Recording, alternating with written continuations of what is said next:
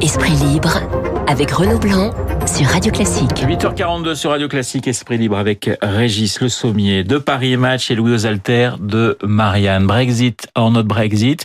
Votre pronostic, j'ai l'impression qu'on va faire un match de, rugby ou de foot. Votre pronostic pour samedi, pensez-vous que les les députés britanniques vont dire oui au Brexit et à l'accord trouvé entre Londres et Bruxelles. Régis. Tel, tel qu'on les connaît, tel qu'on les a déjà vus à l'œuvre, euh, moi je dirais que ça va être refusé à nouveau. Quoi. C'est toujours quatrième refus pour vous. Moi, moi, je, je parierais sur un quatrième refus. Euh, alors, euh, on a vu Boris Johnson qui se félicite d'avoir obtenu cet accord.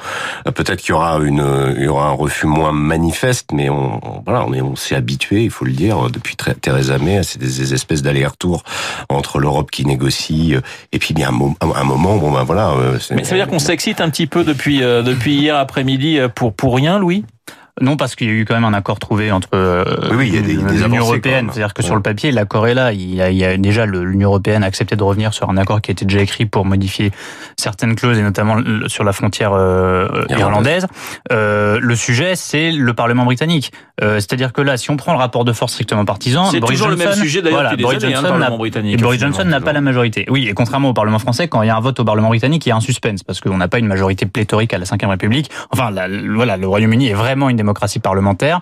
Euh, et si on tient uniquement compte des positions partisanes actuelles, Boris Johnson n'a pas la majorité. Le Labour est contre, et surtout les députés unionistes, euh, enfin les représentants euh, unionistes euh, d'Irlande du Nord ne sont pas, toujours pas satisfaits par le, les modalités qui ont été trouvées pour éviter le retour d'une frontière physique entre la République d'Irlande et l'Irlande du Nord. Donc sur le papier, il n'a pas la majorité. Après, tout le travail dans un parlement comme celui-là, c'est d'aller négocier des majorités, c'est-à-dire que tout ne se fait pas en disant mon parti va voter pour moi et donc ça va passer. il, il n'a pas la majorité en nombre de, de, représentants à la Chambre des communes, donc il va devoir aller chercher. Euh, c'est tout son défi aujourd'hui. D'ailleurs, Boris Johnson, c'est d'aller chercher individuellement, euh, éventuellement, des parlementaires qui puissent voter pour cet accord. Alors, on va continuer à jouer à Madame Irma. Euh, le 31 octobre, on sort, on sort pas. C'est-à-dire qu'effectivement, vous imaginez, par exemple, Régis, qu'on aille, j'allais dire, au clash en disant, on, on arrête de négocier, on, on sortira, il n'y a pas de deal, mais c'est comme ça.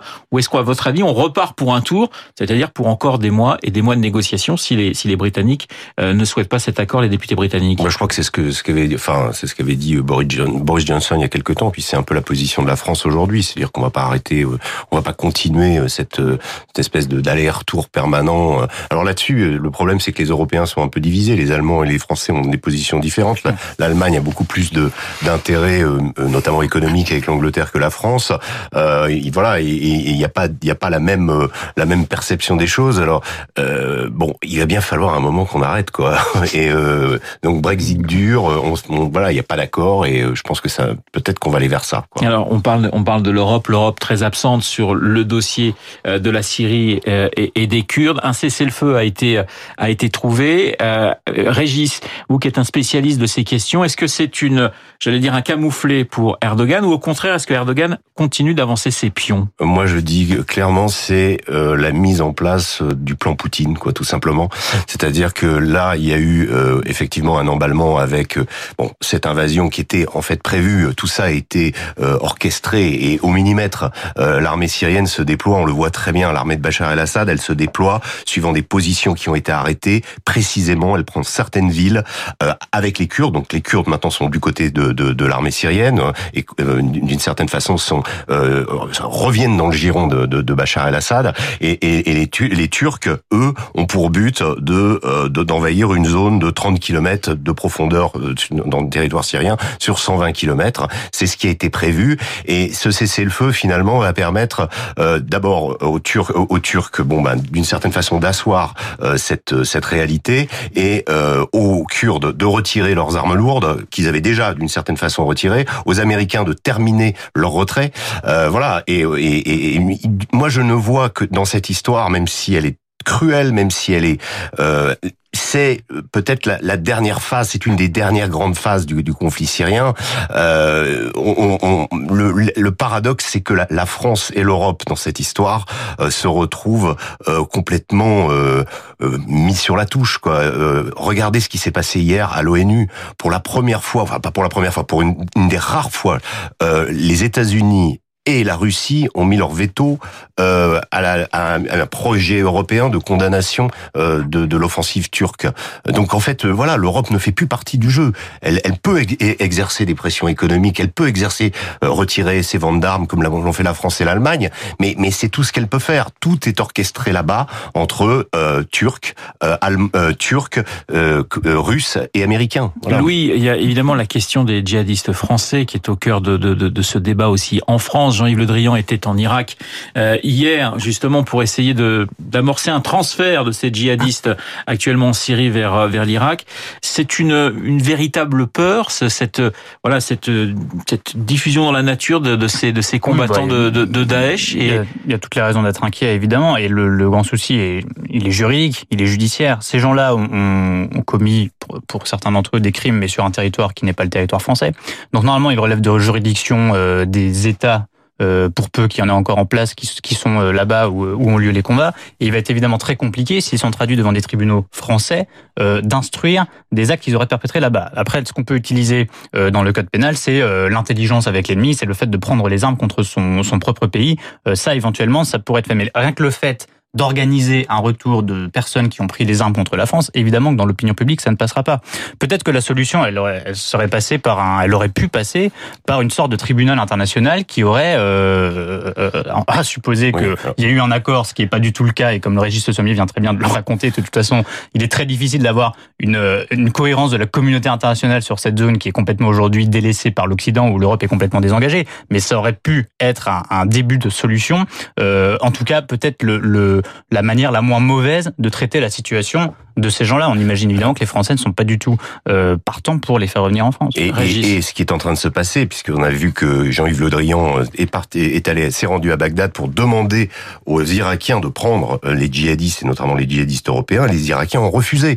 Les Irakiens ont dit, on, on, on, prend les nôtres, oui, ceux qui étaient avec les, les YPG, ceux qui étaient avec les Kurdes en Syrie, on les rapatrie, mais pas les vôtres. Donc ça veut dire quoi? Ça veut dire concrètement que euh, ce qui va se passer là, pour le moment, l'accord il est militaire entre YPG, donc combattants kurdes, et armée syrienne, mais ça veut dire que la, juridiction qui va revenir dans le nord-ouest de la Syrie, c'est la juridiction syrienne. Donc quelque part, euh, nos djihadistes vont tomber sous la coupe de Bachar el-Assad. Et vous imaginez un petit peu la déconvenue.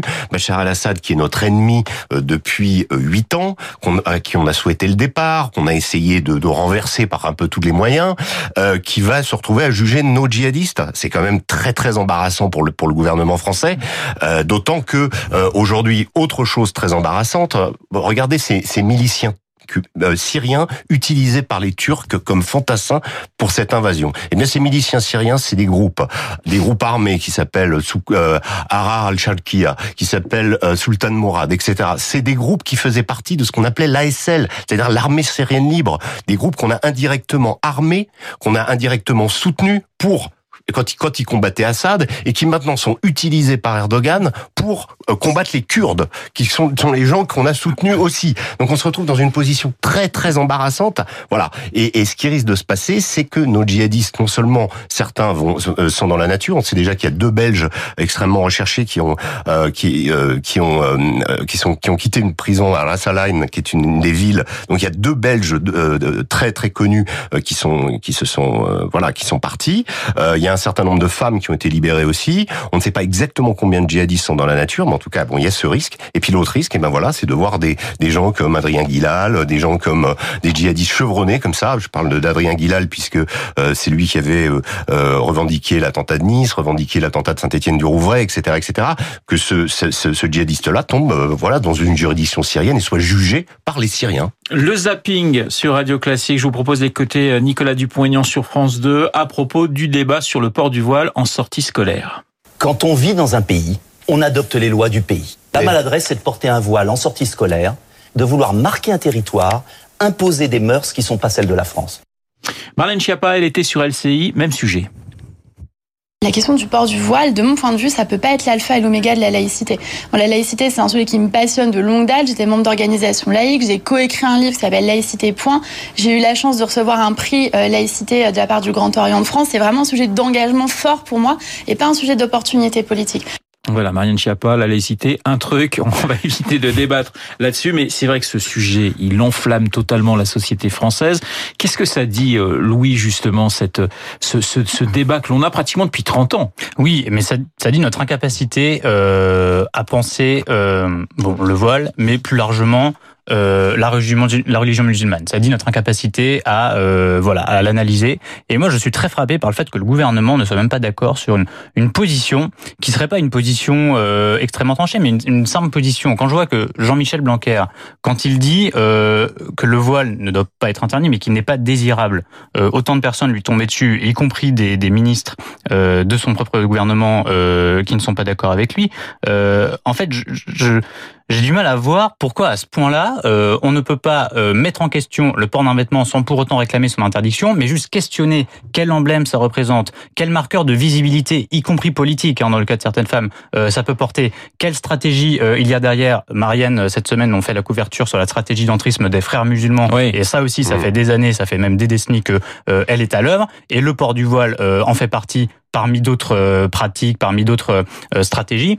Euh, donc qu'on puisse simplement poser la question sans être traité de, de, de stigmatisant, sans être taxé de, de stigmatisation, voilà, c'est un débat politique en fait. Donc ne le prenons pas uniquement sous l'angle du compassionnel, de l'humain, en disant regardez, on stigmatise des pauvres femmes. En fait, on, on a le droit de parler d'un emblème qui est religieux et politique, euh, et c'est pas une remise en cause personnelle euh, de gens qui au quotidien portent le voile et qui euh, évidemment n'ont aucune intention euh, mauvaise à l'égard du pays. C'est juste un débat politique et ayons calmement ce débat politique si c'est encore possible. Débat politique, dit Louis, vous êtes d'accord, Régis? Bah, débat politique, débat de société aussi quand Oui, même. ça- le, le, la, Oui. la, la question, Jean-Michel Blanquer lui s'est retrouvé effectivement sous les feux croisés, y compris de sa majorité, pour avoir prononcé. Alors que bon, euh, je pense que ses propos justement ne, ne, ne concernent que justement l'espace. Euh, euh, euh, euh, voilà, il n'y a pas de, de, de, de, stigmatisation. Dans, chacun fait ce qu'il veut et c'est là, c'est c'est- et chacun porte ce qu'il veut hein, chez lui. La, la question elle est pas là. Le, le,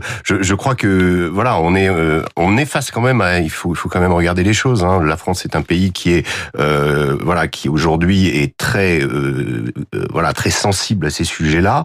Euh, c'est un pays qui a euh, qui regarde l'islam avec aussi une une, une, une crainte à la fois pour sa, sa version radicale puisque la France a été frappée par euh, le terrorisme. Euh, et encore d'une fois, je, je ne dis pas du tout que le, le voile est, est nécessairement un corollaire de ça, au contraire.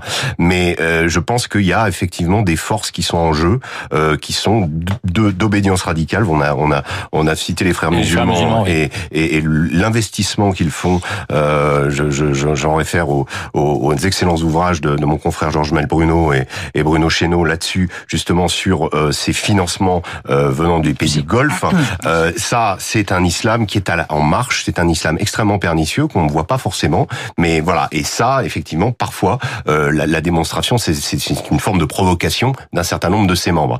Euh, ensuite, après, ben, dans, dans cette dans cette histoire, il y a des femmes qui portent le voile naturellement, qui l'ont euh, toujours, et voilà, culturellement, et euh, et- et il y a, il y a un mélange de fait, voilà, entre un militantisme d'un côté et d'un autre côté une pratique culturelle, quoi. Esprit libre avec ce matin Le Sommier de Paris Match et Louis Alter de Marianne. Merci messieurs d'avoir été ce matin dans notre studio. Il est 8h55 sur Radio Classique dans un instant. La météo est l'essentiel de l'actualité. À tout de suite.